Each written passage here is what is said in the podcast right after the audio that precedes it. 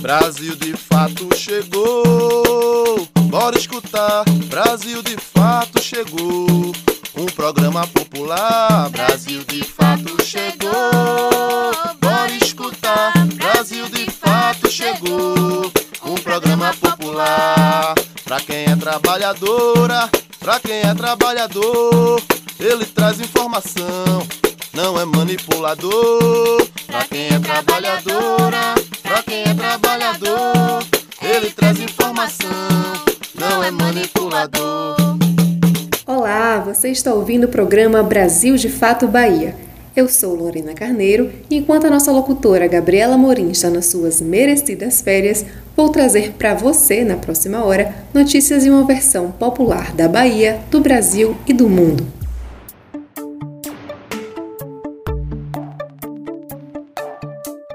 Hoje a gente vai falar sobre os desafios de Jerônimo Rodrigues no governo do estado. Na entrevista dessa semana, conversamos com a advogada Andresa Santana sobre a lei de alienação parental. Tem ainda reportagem sobre o corte de verbas no PENAI, o Programa Nacional de Alimentação, e a importância da introdução alimentar para os bebês. E mais, uma homenagem ao sambista Riachão em comemoração ao Dia Nacional do Samba e receitas de cocada na nossa cozinha baiana. Fica com a gente pela próxima hora.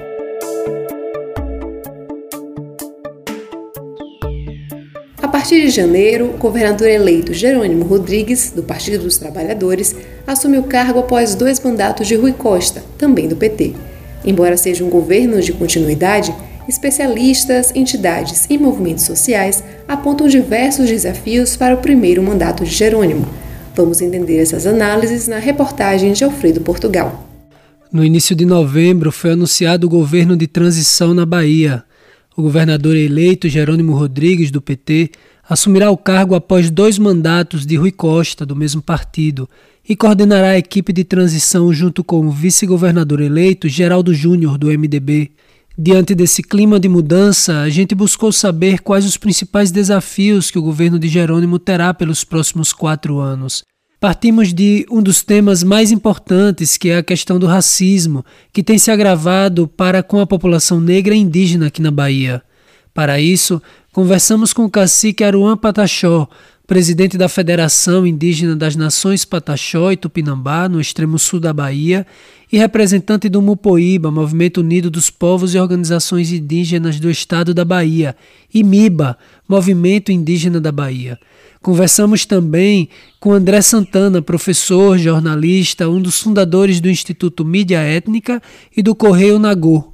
Segundo os dados parciais do censo de 2022, a Bahia tem a segunda maior população indígena do Brasil em termos absolutos, são quase 82 mil habitantes, ficando atrás apenas do estado do Amazonas.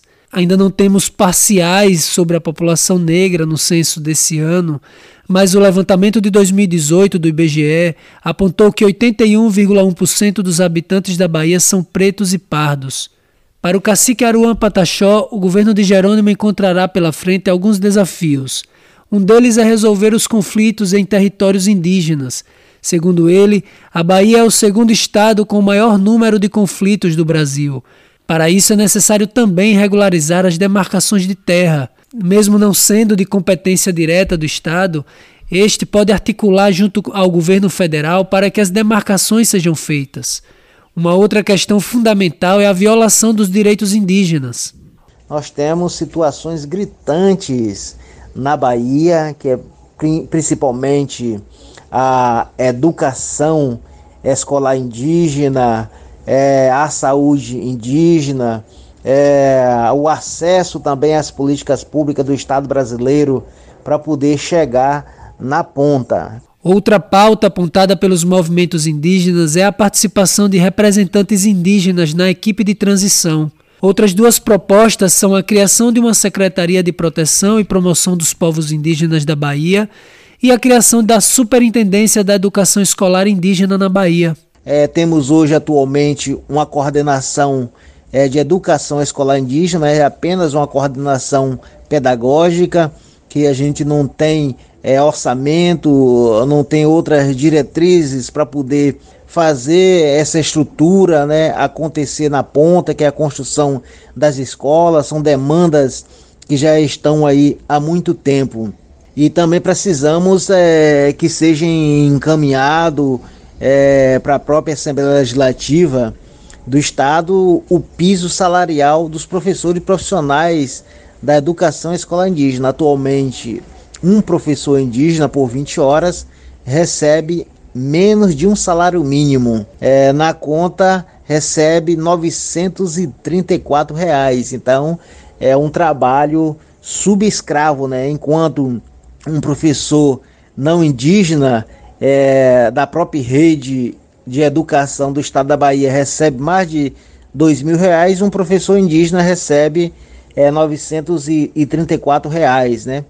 Para o professor André Santana, a segurança pública é também uma das principais questões a serem enfrentadas pelo governo de Jerônimo Rodrigues. Nós temos uma, uma situação gravíssima de violações de direitos humanos aqui no estado da Bahia, um dos estados de, onde a Polícia Militar tem a maior letalidade nas operações. É, não há nenhum avanço, é, ao contrário disso, esses números pioraram, é, a situação piorou é, nos últimos governos petistas na Bahia. Né? Tivemos inclusive uma conivência do governador anterior, Rui Costa, que logo quando assumiu o governo é, se deparou com a chacina do Cabula, onde 13 jovens foram assassinados numa operação policial e o governador é, confirmando essa política genocida, elogiou a atuação dos policiais militares, inclusive comparando-os como artilheiros diante do gol. É, isso se repetiu, é, apesar de denúncias de protestos nacionais e internacionais dos movimentos negros da Bahia, do Brasil, e, e a gente não viu nenhum avanço nisso. André aponta ainda outro desafio também na área da educação, como apontou o cacique Aruan Pataxó. É, precisamos é, de uma política é, séria, né, de uma política que valorize o espaço da escola pública, porque é um espaço frequentado, em sua maioria, por pessoas negras. Né? Na, na verdade, o estado da Bahia é um estado negro, de maioria negra, é, e um estado de pessoas pobres também, e que tem nos serviços públicos, especialmente na escola pública, um espaço de oportunidade de exercer direitos. Então a gente precisa tornar essa escola um espaço de formação, de educação, mas também de lazer, de formação profissional, de formação para o esporte, né? de oportunidade muitas vezes para famílias de alimentação saudáveis que não encontram em seus lares por conta da pobreza e da miséria em que esse estado se encontra. Então a educação, a escola pública precisa ser pensada como esse espaço estratégico, onde ali sim será é, exercido os direitos da cidadania e a dignidade das pessoas. De Lençóis para o Brasil de Fato Bahia, Alfredo Portugal. Entrevista Brasil de Fato.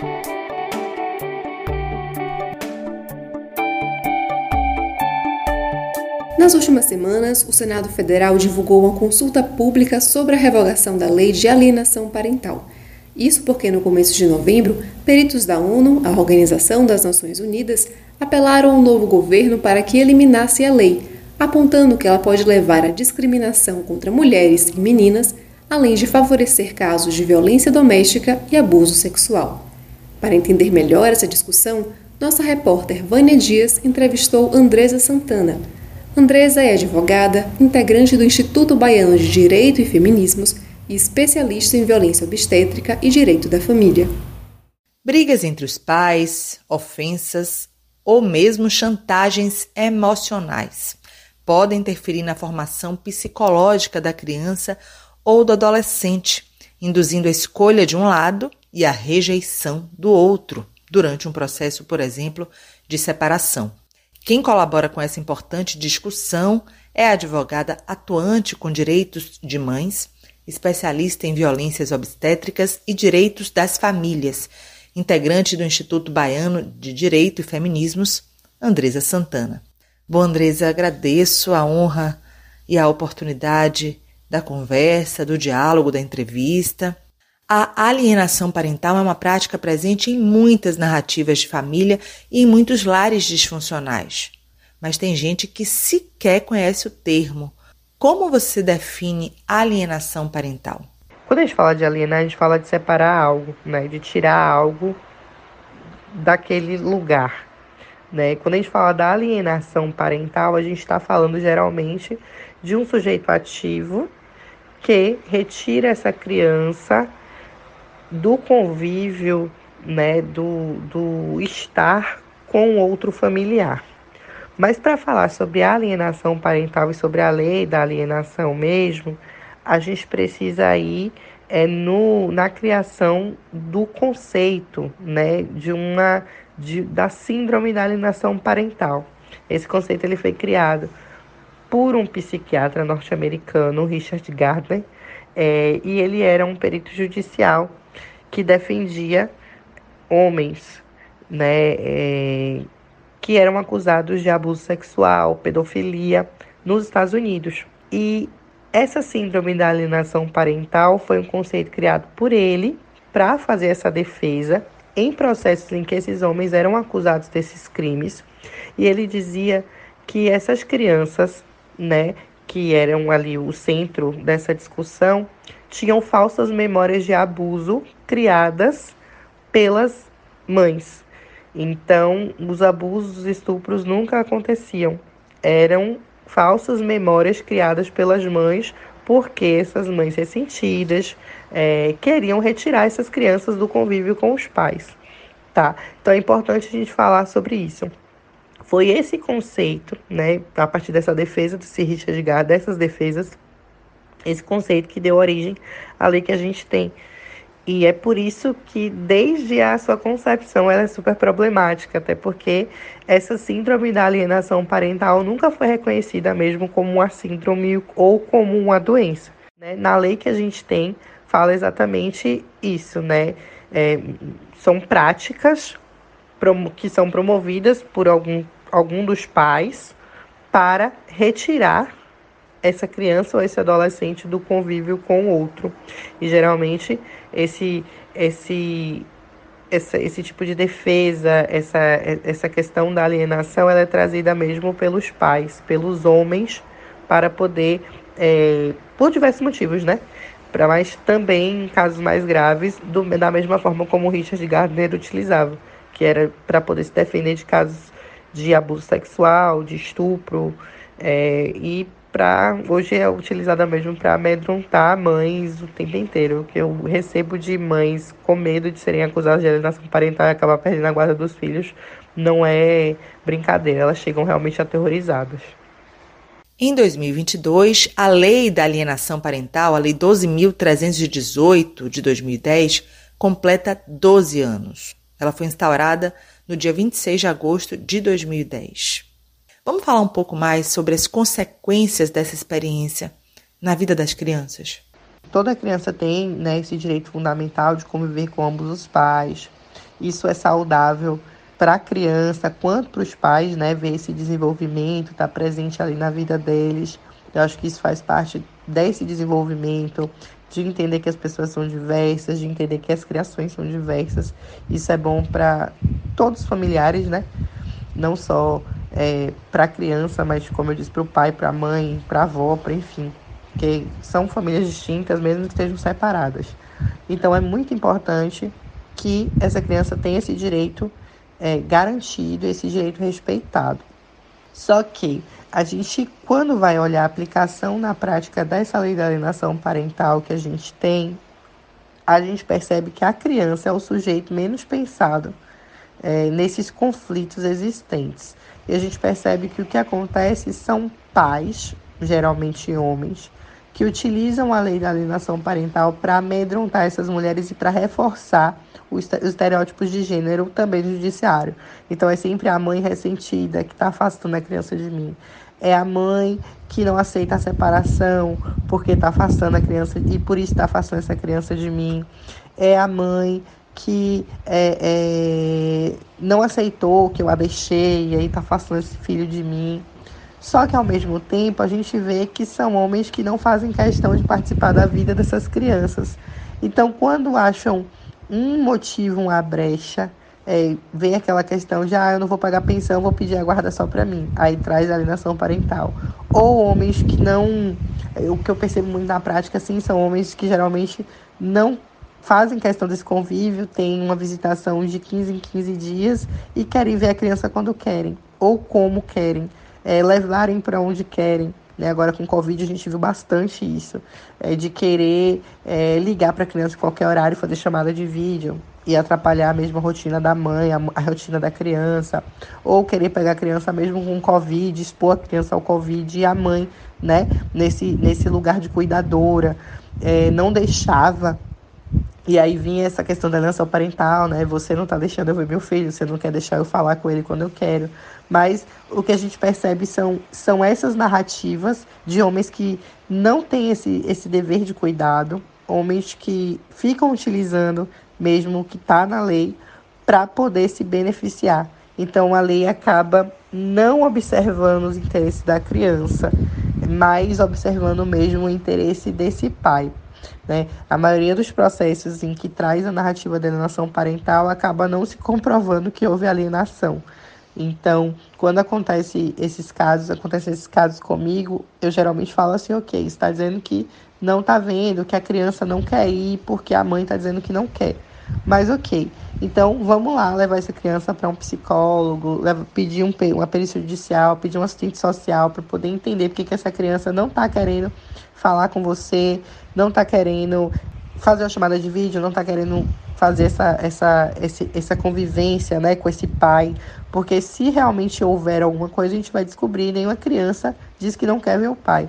Né? Geralmente eles querem ver, a não ser que tenha algum trauma, que tenham sofrido alguma coisa, alguma agressividade ou visto algo que esse pai fez com essa mãe, né? Então a gente precisa entender mesmo as miudezas e entender a criança como centro. E essa lei da alienação parental não traz a criança como centro. Se é, a criança fosse o centro, a gente não precisaria dessa lei. A gente teria outros instrumentos na Constituição, no EC, enfim, em outros locais para poder preservar essa criança, não teria necessidade de uma lei. Um projeto de lei foi aprovado em abril deste ano pelo Senado, é, o PL 634 de 2022. É, o que, é que mudou na lei? Quais os impactos dessa mudança? A principal modificação foi com relação ao genitor ou genitora acusado de serem alienadores, é, não perdem mais a guarda, né? não tem mais a perda desse poder familiar como uma forma de sanção para poder fazer cessar essa, essa, essa alienação. Então, existem outras sanções né, lá presentes na lei que visam né, essa preservação da criança, mas a perda do poder familiar, essa perda da guarda, não é mais uma das, uma das sanções. Algumas dessas sanções é exatamente essa questão da alteração da guarda, né? Se a pessoa tem uma guarda de um lateral, a guarda pode passar a ser compartilhada.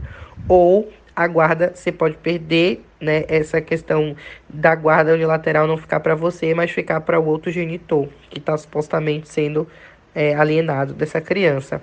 Ou pode também existir né, um aumento do regime de convivência. Se era de 15 em 15 dias, pode aumentar o tempo que a criança fica com o pai ou com a mãe, né, que no caso está sendo alienado ou supostamente alienado.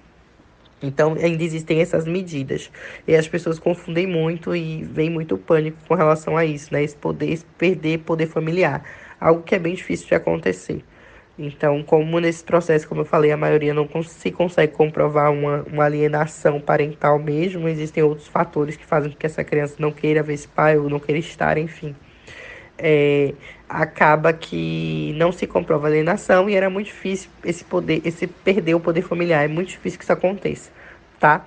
Outras alterações existentes, falando bem rápido mesmo, que eu acho que o mais importante foi o que eu falei, é sobre a questão de que agora, né, visitas assistidas, é, elas devem acontecer no prédio do fórum em que tramita o processo, ou em entidades conveniadas justamente para esses fins, não é mais em qualquer outro lugar ou na casa de qualquer dos genitores, tá? São nesses lugares específicos. E é, agora né, necessário laudos psicológicos no início do processo, no final do processo, e não havendo é, é, profissional é, capacitado, ali disponível judicialmente para poder realizar esses, esses acompanhamentos psicológicos dessa criança, é, o juiz ele pode designar perito é, da sua própria confiança, tá? Acho que essas foram as principais alterações assim existentes. Um levantamento feito pelo Conselho Nacional de Justiça, o CNJ, ao longo da pandemia de Covid-19, é, diz que os processos de alienação parental dispararam no Brasil. Só em 2020 foram 10.950 ações em todo o país, o que representou um crescimento de 171% em comparação com 2019. Como interpretar esses dados? As famílias confinadas enfrentaram mais dificuldades de convivência? Houveram alguns fatores que contribuíram para isso. Um fator foi o aumento recorde de divórcios, né? É, veio pandemia, as pessoas estavam convivendo mais e divorciando mais. Esse é um ponto, né? Então havia realmente essa questão dessa disputa da guarda com os filhos, porque separava e ficava com esses filhos. Mas outras questões que eu percebi na prática, pelo que eu vi, é, era principalmente pais que queriam levar crianças a situações de risco, festas, é, ou estavam com Covid e ainda assim queriam continuar fazendo o regime de convivência que faziam anteriormente. E aí, quando as mães diziam que não, né, ou porque eram pais que não queriam se vacinar, ou que queriam expor essas crianças a risco, é, uma negativa, vinham com a questão da alienação parental, de não estar deixando essa criança conviver com ele, sendo que havia uma irresponsabilidade ali, né? Porque ou não havia vacina ainda e queria expor essa criança a risco, né, em festas, em confraternizações familiares, ou confraternizações com amigos, aniversários que as pessoas continuavam fazendo, ou eram pais que se expunham ao risco, né, indo sozinhos a festas, não cumprindo quarentena, não cumprindo confinamento, e ainda assim queriam fazer visitação para a criança, expondo essa criança a risco. E aí a gente veio também com a questão da vacinação, pais que se recusavam a se vacinar e continuava expondo essa criança a risco, né? Crianças que não podiam se vacinar ainda. Então, a gente percebeu essa narrativa como uma narrativa que trazia essa questão da alienação parental. E outra coisa que eu percebi também na prática, que foi interessante perceber, eram pais que queriam fazer é, chamadas de vídeo o tempo todo para as crianças. Ok, não posso ir visitá-la, né? Ou conviver com ela, trazer para minha casa para passar comigo, mas quero ligar para essa criança o tempo inteiro. E aí a criança sem celular, como é que faz, né? Precisa do celular da mãe.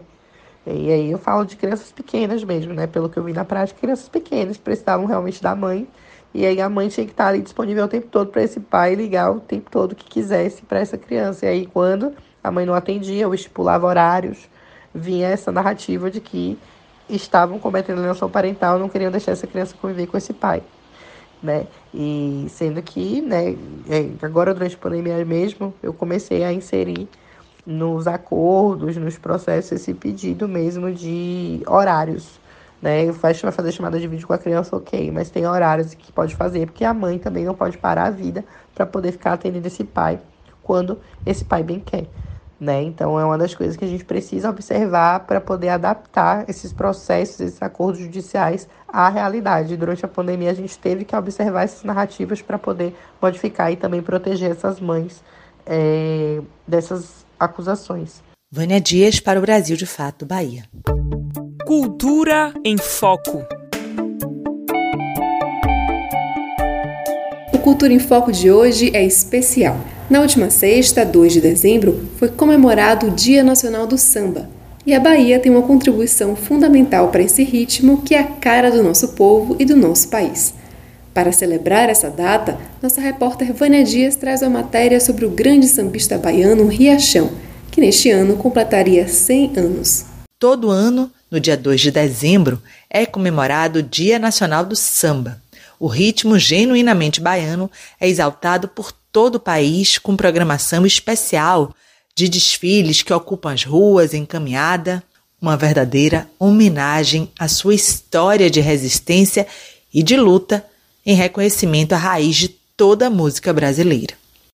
Com nomes importantes e consagrados como Riachão, Batatinha, Tião Motorista, Gordurinha, Valmi Lima, Nelson Rufino, Edil Pacheco, Nelson Sargento, Ederaldo Gentil, Dona Ivone Lara, Roberto Mendes, Dona Dalva, Juliana Ribeiro, Mariene de Castro, o samba traz na roda muitas gerações de artistas, muitas mãos, muitos ritmos e muitos causos para cantar. E aí, daqui a pouco sai o malandro com a música. Cada macaco no seu galho. Aí os políticos já cismaram com, com o negócio da música e não queria que cantasse. Xoxua, cada macaco no seu galho.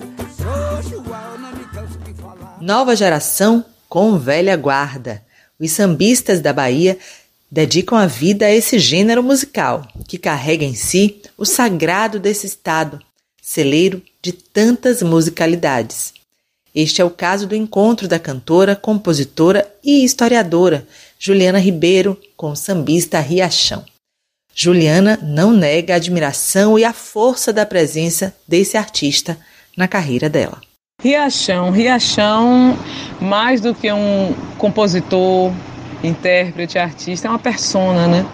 É uma personagem, uma personagem dessa Bahia, que é uma Bahia que a gente já não vê mais, dessa Bahia de Jorge Amado, dessa Bahia de Dorival Caymmi, dessa Bahia que é, também se mistura um pouco com a mitologia da própria Bahia e com a nossa própria história.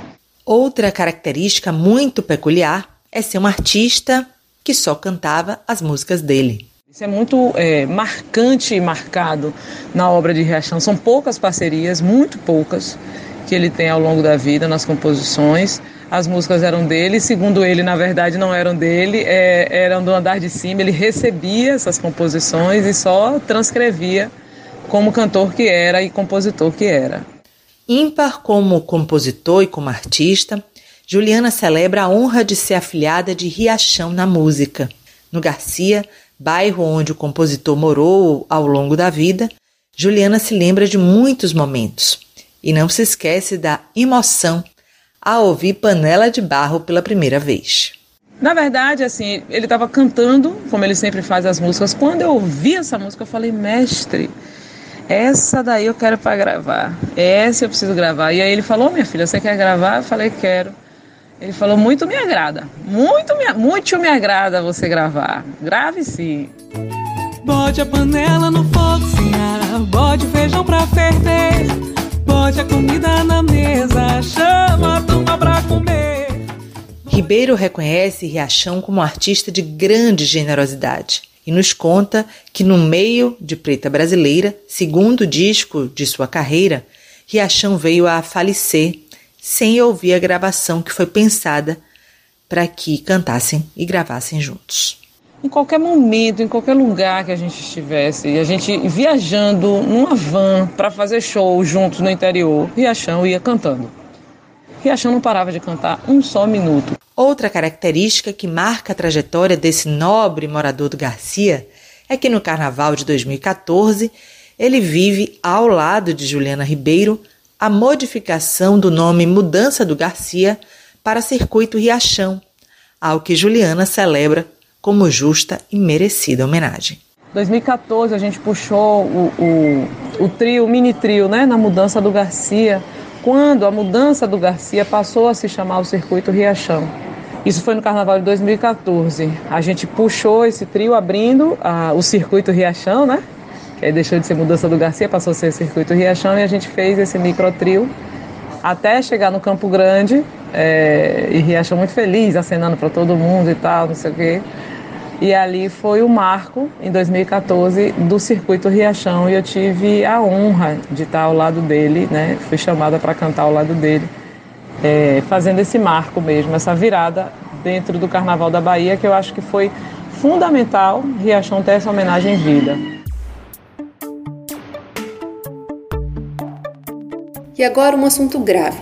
O atual presidente Jair Bolsonaro vetou o reajuste do orçamento para o PENAI, o Programa Nacional de Alimentação Escolar.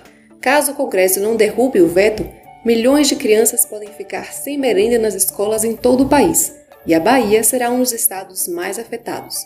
Vamos entender melhor com Alfredo Portugal. O Programa Nacional de Alimentação Escolar, PENAI, não é reajustado desde 2017. Este ano, Após uma forte pressão da sociedade civil, foi levada ao Congresso uma proposta de reajuste vetada pelo presidente Jair Bolsonaro. Entre os estados que mais sofrerão caso o veto não seja derrubado pelo Congresso, a Bahia está em terceiro lugar, com uma perda de 89 milhões que deixarão de ser investidos na merenda escolar. O PENAI é uma política pública de compra governamental, responsável pela oferta da alimentação escolar a todos os estudantes da rede pública de ensino básico. Desde 2017, o governo federal faz um repasse de apenas 36 centavos por dia por estudante matriculado. Esse valor, ao chegar aos municípios e estados, precisa ser complementado pelas gestões locais. Estima-se que nesses cinco anos o real perdeu 30% do seu poder de compra. Nós destacamos aqui a importância do PENAI porque para muitos estudantes se verifica que essa é a única alimentação balanceada do dia. Quem afirma isso é Robledo Mendes, representante do Movimento dos Pequenos Agricultores, MPA, no Observatório da Alimentação Escolar. O professor André Santos educador do campo no município de Lençóis, explica que essa ausência de reajuste já é sentida no cotidiano das escolas, onde a quantidade e a qualidade dos alimentos tem caído, com o aumento da presença de alimentos ultraprocessados, por exemplo. Você imaginar que uma criança que às vezes sai de sua casa, de sua comunidade, que é distante da escola, por exemplo, sai às seis e meia da manhã, né? Às vezes, muitas vezes sai em jejum, é pela condição que muitas famílias estão passando, né? De, de vulnerabilidade é, nutricional e alimentar. E vão chegar à escola em, em média sete, sete e meia começa a aula e vão se alimentar às dez da manhã. E quando chega o alimento é um copo de suco com aproximadamente 10 biscoitos de água e sal. Imagine o que tem o, o impacto que isso tem na nutrição de uma criança, né? O professor André Santos lembra ainda que os conselhos municipais da alimentação escolar têm um papel importante na definição de quais itens serão adquiridos para a merenda. Onde os conselhos funcionam de maneira ativa e propositiva, são elencadas as demandas, inclusive nutricionais, para aquisição de alimentos, mas essa não é a realidade de todo município baiano o que dificulta ainda mais uma execução efetiva do PENAI. Robledo Mendes explica que desde 2009 existe uma lei que determina que pelo menos 30% dessas compras federais sejam da agricultura familiar, o que, segundo André Santos, faz com que haja um estímulo à geração de trabalho e renda nas comunidades rurais, além de promover uma alimentação de qualidade para as famílias. O Observatório da Alimentação Escolar calcula que o não reajuste vai gerar uma perda de 398 milhões em 2023 para a agricultura familiar. E ressalta que o alvo dessa política pública são justamente associações de pequenos agricultores, povos tradicionais indígenas e quilombolas, associações de mulheres, dentre outros grupos vulnerabilizados. É preciso urgentemente que os municípios, as comunidades organizadas, os movimentos sociais pautem novamente essa questão da alimentação escolar e, nesse novo cenário que se apresenta, incluam a reivindicação histórica da alimentação escolar enquanto um direito, enquanto um benefício para o avanço do país, porque com a barriga vazia não há quem aprenda.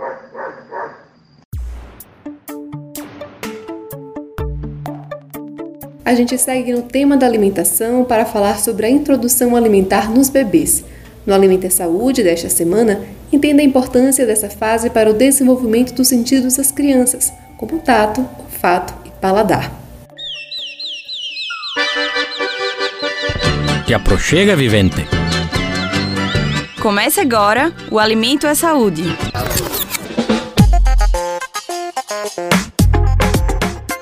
Bebê de poucos meses pode ainda nem falar, mas pode talvez pedir uma, digamos, ampliação no cardápio alimentar.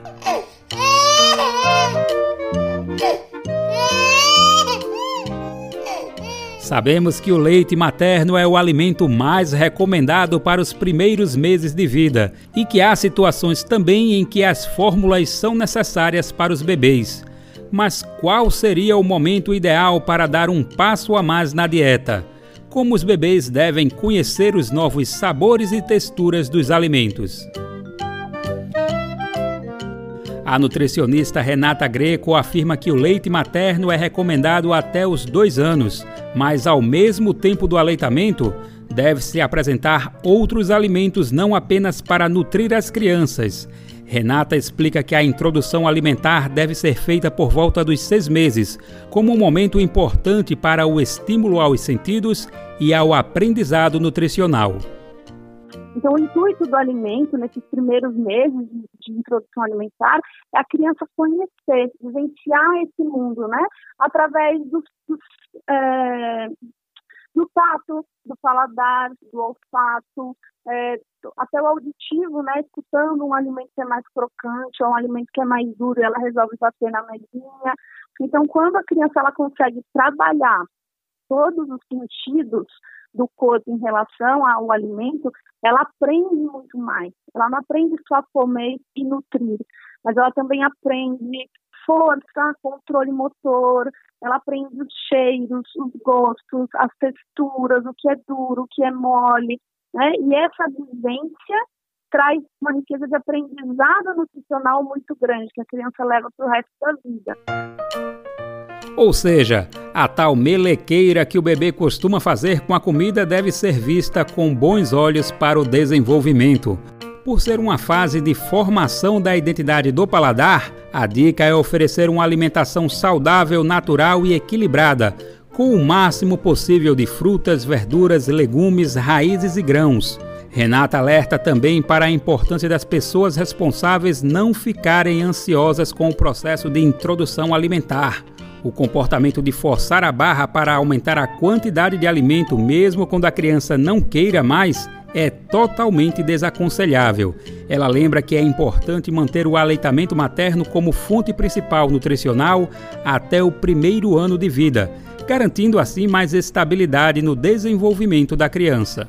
Então, alguns ainda ficam muito mais presos ao leite do que se, interessar, se interessam pelos alimentos. É, eles passam por períodos de inapetência também, né, de falta de apetite, quando vem nascimento de dentes, vacina, um resfriado, uma virose. Então, focar e lembrar sempre que o leite está fazendo o principal papel de nutrição. Dessa forma, a gente evita o estresse, a briga, forçar a criança a comer, ou se cobrar demais achando que a criança não está comendo porque a comida não está sendo bem feita, né, e saber entender que essas fases, elas acontecem em que o bebê está sendo bem nutrido e bem, bem hidratado através do aleitamento. A nutricionista lembra ainda que é importante respeitar o tempo de cada criança com a introdução alimentar. Assim como o tempo de falar, engatear e andar é variável de uma criança para outra, a aceitação de alimentos também segue esse caminho. Para quem desejar conhecer um pouco mais do trabalho de Renata Greco, que atende em Maceió, capital de Alagoas, a dica é acessar o Instagram e procurar o perfil Bebê que Come. Lembrando que é tudo junto e em minúsculo, Bebê que Come. Do Recife para a Rádio Brasil de Fato, Daniel Lamir.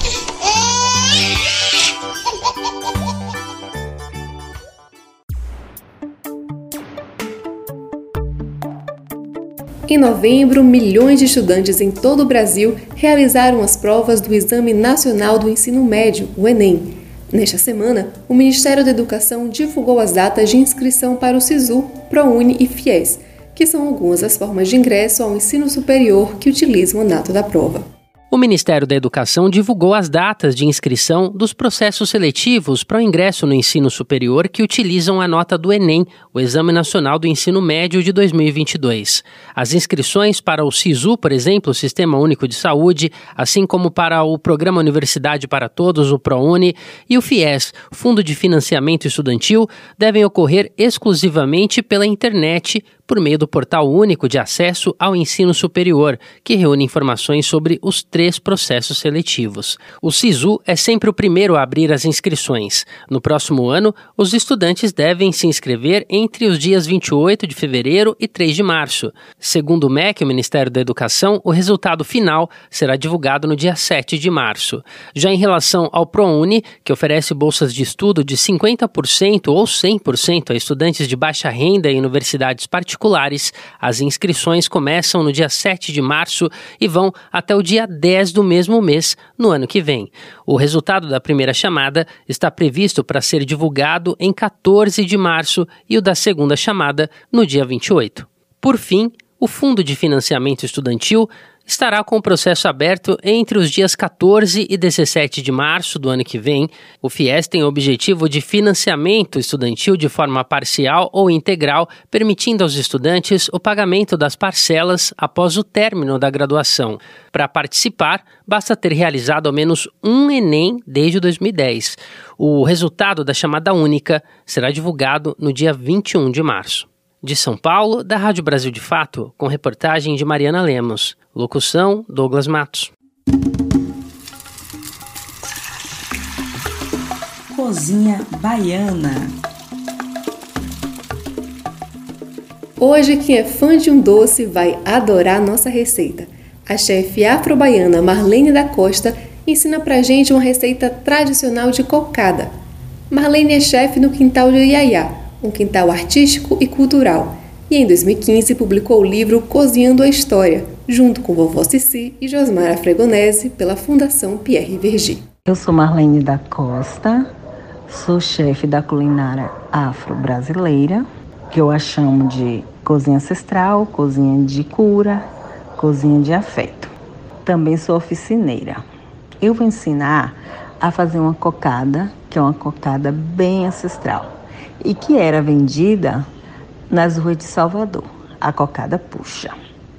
Os ingredientes para a cocada são 1 um kg de rapadura, dois cocos ralados seco, cravo e canela a gosto. Modo de fazer: coloca a rapadura na panela com um pouco de água e leva ao fogo para derreter. Depois coloca a canela e o cravo e vai adicionando coco ralado aos poucos, mexendo sem parar. O fogo tem que estar baixo por aproximadamente uma hora, até que apareça o fundo da panela. Se preferir, coloque um caldo de um limão ou de um beriberi. E bom apetite!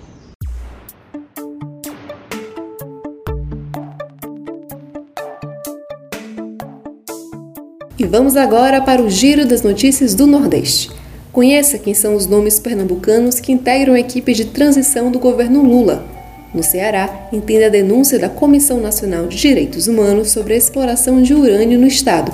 E tem também o resgate da memória de um dos heróis do povo brasileiro, baiano Luiz Gama. Você está ouvindo o quadro Nordeste em 20 Minutos. Olá, gente. Eu sou Ellen Carvalho e vou acompanhar você no Nordeste em 20 minutos para darmos um giro pela nossa região. Toda semana trazemos conteúdos com uma visão popular do que tem acontecido por aqui. Vamos comigo para mais essa volta nas notícias.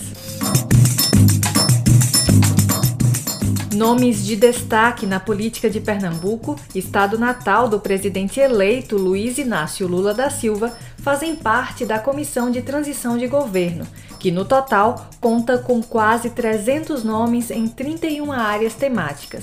Vamos saber quem são os políticos pernambucanos integrantes dessa comissão na reportagem de Lucila Bezerra. Com quase 300 nomes, a comissão de transição do presidente eleito Luiz Inácio Lula da Silva traz técnicos e políticos de renome em 31 áreas temáticas.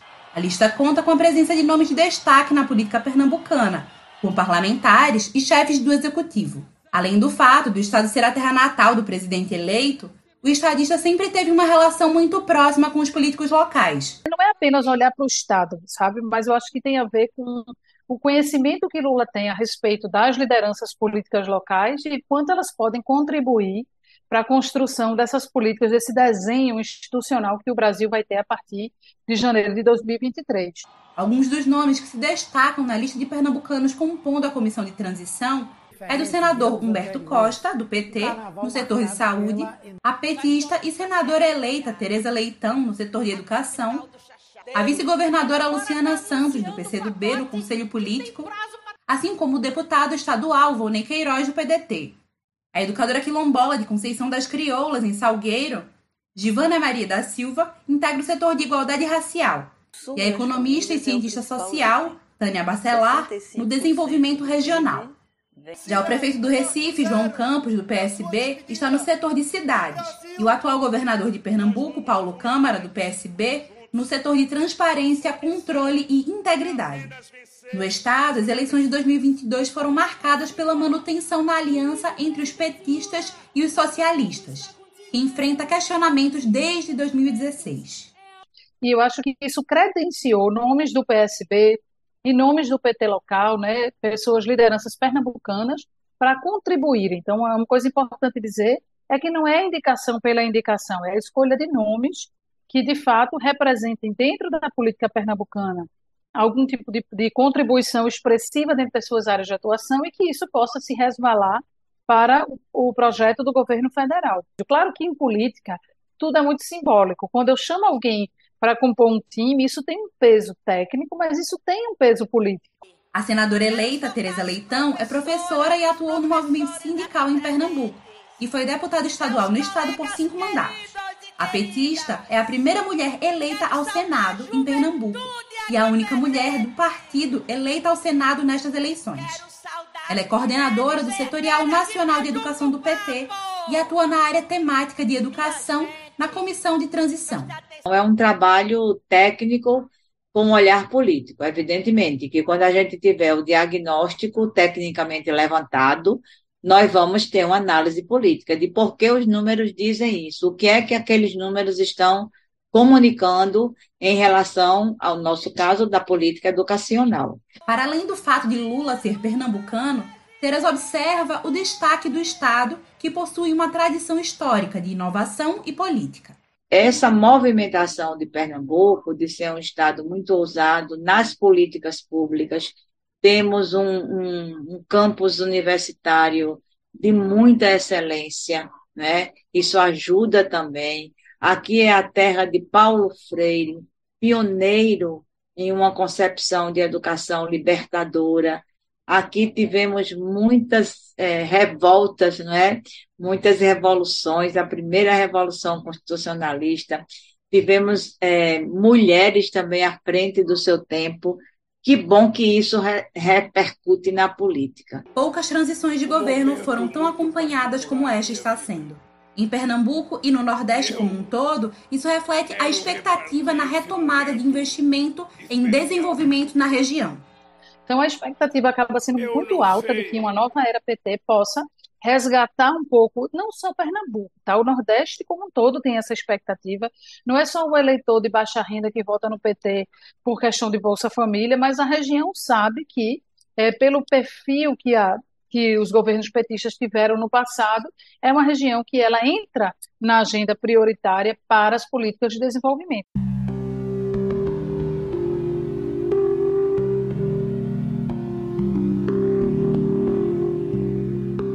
Após denúncias das comunidades e organizações da sociedade civil, o Conselho Nacional dos Direitos Humanos e a Plataforma de Direitos Humanos Desca Brasil estiveram em Santa Quitéria, no Ceará, e constataram que há violações de direitos humanos decorrentes da exploração mineral de fosfato e urânio no município.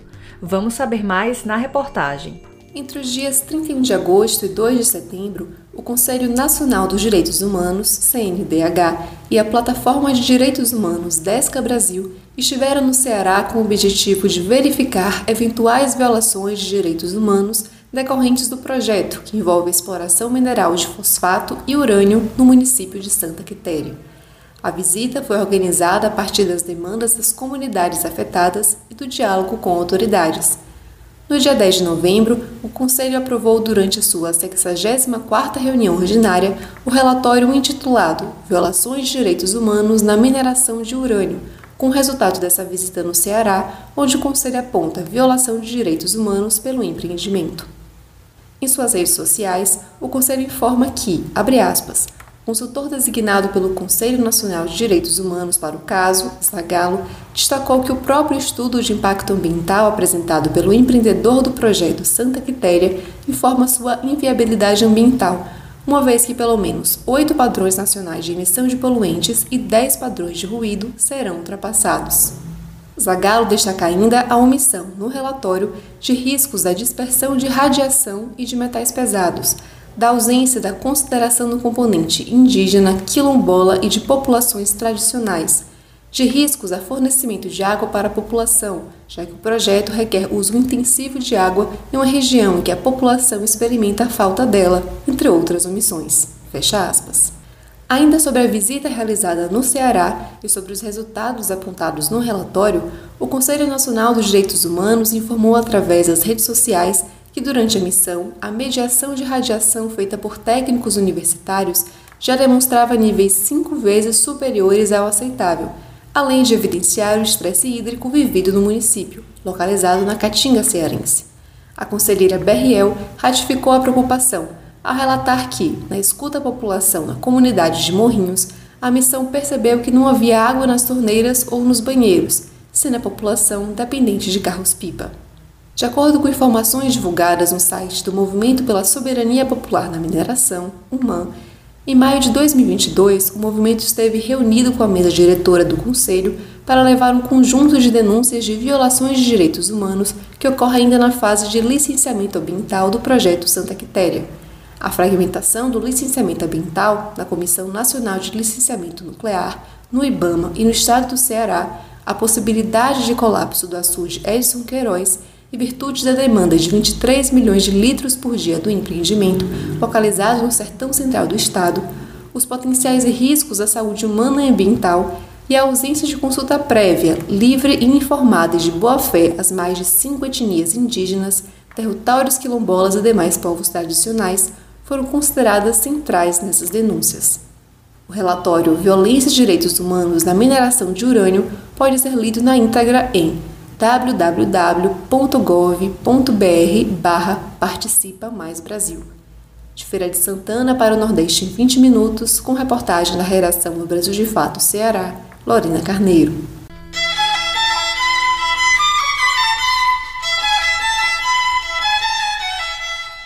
Você já ouviu falar em Luiz Gama? Ele nasceu em Salvador em 1830 e era filho de Luísa Maim, uma mulher escravizada, e de um fidalgo português, o qual negociou o filho como escravizado aos 10 anos de idade. Conhecido como patrono da abolição, Gama se tornou um advogado autodidata e conseguiu garantir a liberdade de centenas de pessoas escravizadas, numa época em que o Brasil aderia às leis abolicionistas de forma lenta. Vamos conhecer essa história na reportagem de Afonso Bezerra.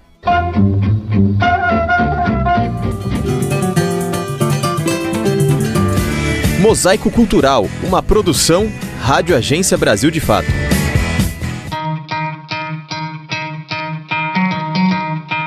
A palavra foi a maior arma de Luiz Gama contra a escravidão. Foi com a oratória eloquente que o advogado autodidata conseguiu garantir a liberdade de centenas de pessoas escravizadas e se transformar no patrono da abolição. Naquela época, o Brasil aderia às leis abolicionistas em ritmo de conta-gotas. Era pelas brechas do judiciário que Luiz Gama garantia os direitos dos escravizados. A advogada Raquel Costa, que mora em São Paulo, resgata um pouco da história dele. O Luiz Gama, além dele ser um advogado brilhante, ele foi responsável, né, estima-se que ele libertou cerca de 500 pessoas escravizadas, o que é uma grande inspiração. Ele também trouxe esse lado da humanização da pessoa negra, da crítica à sociedade, uma mudança do mundo em que ele vivia. Luiz Gama nasceu em Salvador no ano de 1830. Era filho da relação de uma mulher escravizada, Luísa Maim, com um fidalgo português, que ele não gostava muito de falar. O pai o negociou como escravizado aos 10 anos de idade e Gama seguiu nesta condição até os 17 anos.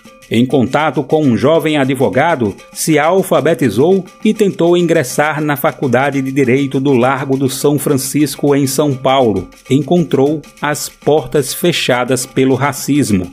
Foi pelos livros que Luiz Gama superou a decepção de não poder estudar direito, se dedicou com afinco, aprendeu as leis e em pouco tempo já estava advogando. A primeira causa ganha foi em benefício próprio. Ele conseguiu provar perante os juízes que jamais deveria ter sido escravizado.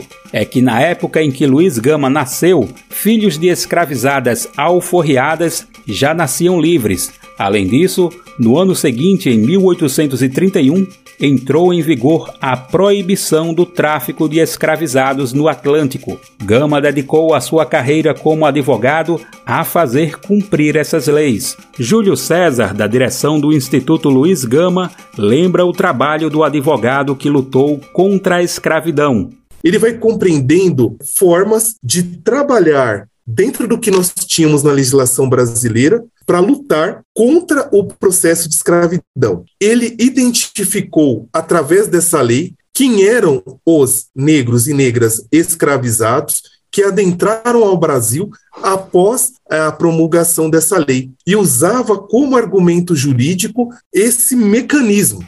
Em 1 de dezembro de 1880, Luiz Gama escreveu a seguinte mensagem no jornal Gazeta do Povo: Em nós, até a cor é um defeito, um vício imperdoável de origem, o estigma de um crime, e vão ao ponto de esquecer que esta cor é a origem da riqueza de milhares de salteadores que nos insultam que esta cor convencional da escravidão, como supõem os especuladores, a semelhança da terra, ao través da escura superfície, encerra vulcões onde arde o fogo sagrado da liberdade. O advogado também fazia da imprensa um espaço de disputa de ideias contra a elite escravocrata e fazia dos textos uma grande ferramenta de defesa do povo escravizado. Gama foi considerado um homem de imprensa. Nos textos, confrontava a estrutura dominante do país. O reconhecimento público chegou tardiamente.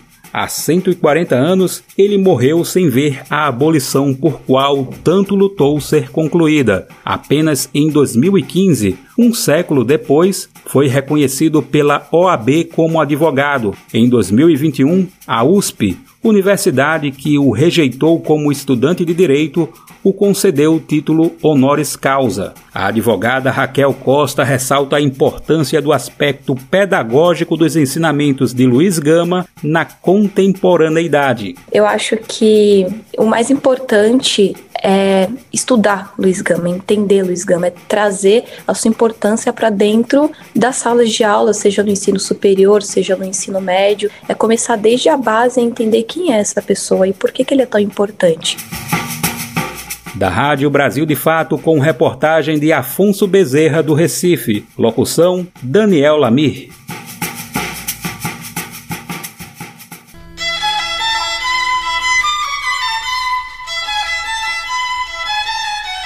O Vozes Populares dessa semana vai apresentar mais uma manifestação da cultura negra, dessa vez com a Foché Oiá Alaxé, que traz a força da mulher negra na cultura popular dos terreiros.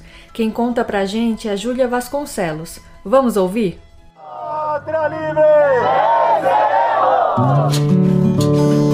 Vozes Populares. O afoxé, de origem iorubá, é um símbolo da cultura africana no Brasil.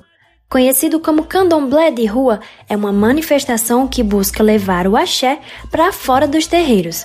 Algumas de suas características são as roupas nas cores dos orixás, os instrumentos de percussão, as cantigas em língua iorubá e a dança. Além disso, religiosidade e resistência andam juntas nessa manifestação da cultura popular. Em Pernambuco, existem diversos grupos de afoxé. Hoje te convido a conhecer o Oiá Alaxé. Eu sou Júlia Vasconcelos e essa é mais uma edição do Vozes Populares.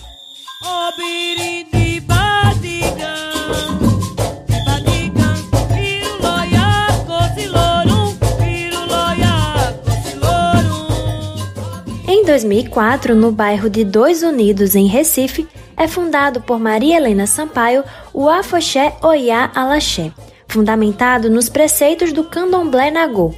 Oiá é o orixá popularmente conhecido como Iansã, a guerreira mais valente das Iabás, as orixás mulheres. No Oiá Alaxé, as mulheres são as guardiães ancestrais da cultura popular e afrodiaspórica. Gabriela Sampaio, integrante do Oiá Alaxé e filha biológica de Maria Helena Sampaio, fala mais sobre como o grupo se estrutura. O afoxé, ele tem três pilares, né, que é a voz, a percussão e a dança.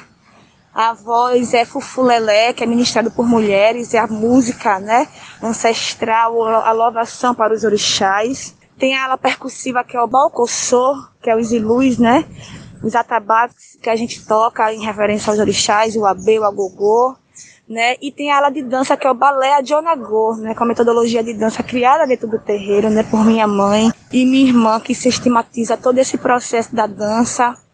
Tem até o lançamento do livro falando sobre essa metodologia. Então, esses frutos, no caso, nascem desse processo, desse cuidar da cultura, né? nesse formato expandido, né, grande, que abriga outras coisas, outras pessoas, sem preconceito, sem intolerância. O Oiá Alaxé tem como regra manter viva a ancestralidade, a valorização do povo negro e, claro, a relação com a religiosidade.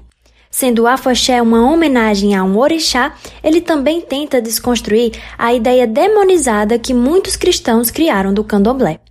Trata-se de um cortejo que está presente nos carnavais, mas que não se reduz a esse momento e nem deve ser confundido com bloco carnavalesco.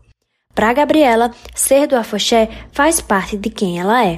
Ser do afoxé é uma gratidão, é me sinto pássaro, me sinto água, me sinto vento, me sinto, sabe, a própria natureza, porque eu sei o que pregamos, né? Não é porque sou filha biológica, mas é porque eu sinto e a gente, por ser indivíduos, seres individuais, a gente se sente diferente. E essa é a minha maior verdade, é o amor que eu tenho pela família na qual eu nasci. Por fim, ela reforça a importância da contribuição de sua mãe para o afoxé e a cultura popular em Pernambuco. O legado né, da nossa mestra nesse cenário do afoxé em Pernambuco é justamente a primeira mulher mestra né, de afoxé, a conduzir uma ala de percussão, né, por ela ter é, esse ensinamento vindo de berço, né, meu avô ensinou minha mãe a tocar ilu e a partir do ilu, desse processo educativo que o terreiro tem, o terreiro forma, o terreiro ensina, né, então minha mãe conseguiu sair do terreiro é algo que é de dentro para fora e levar para as pessoas a pureza, o significado dos, dos tambores, a música, o culto, a culinária, o cheiro, enfim.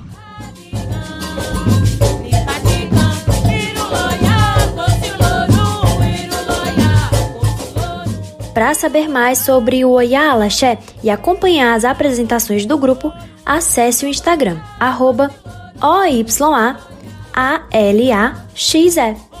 Até a próxima!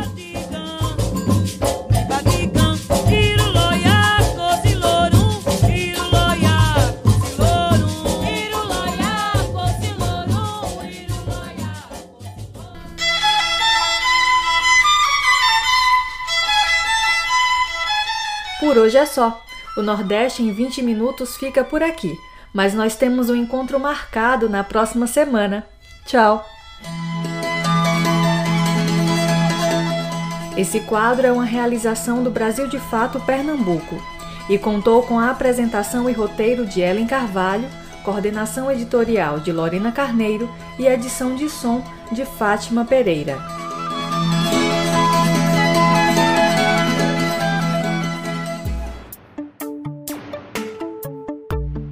E o nosso programa vai chegando ao fim.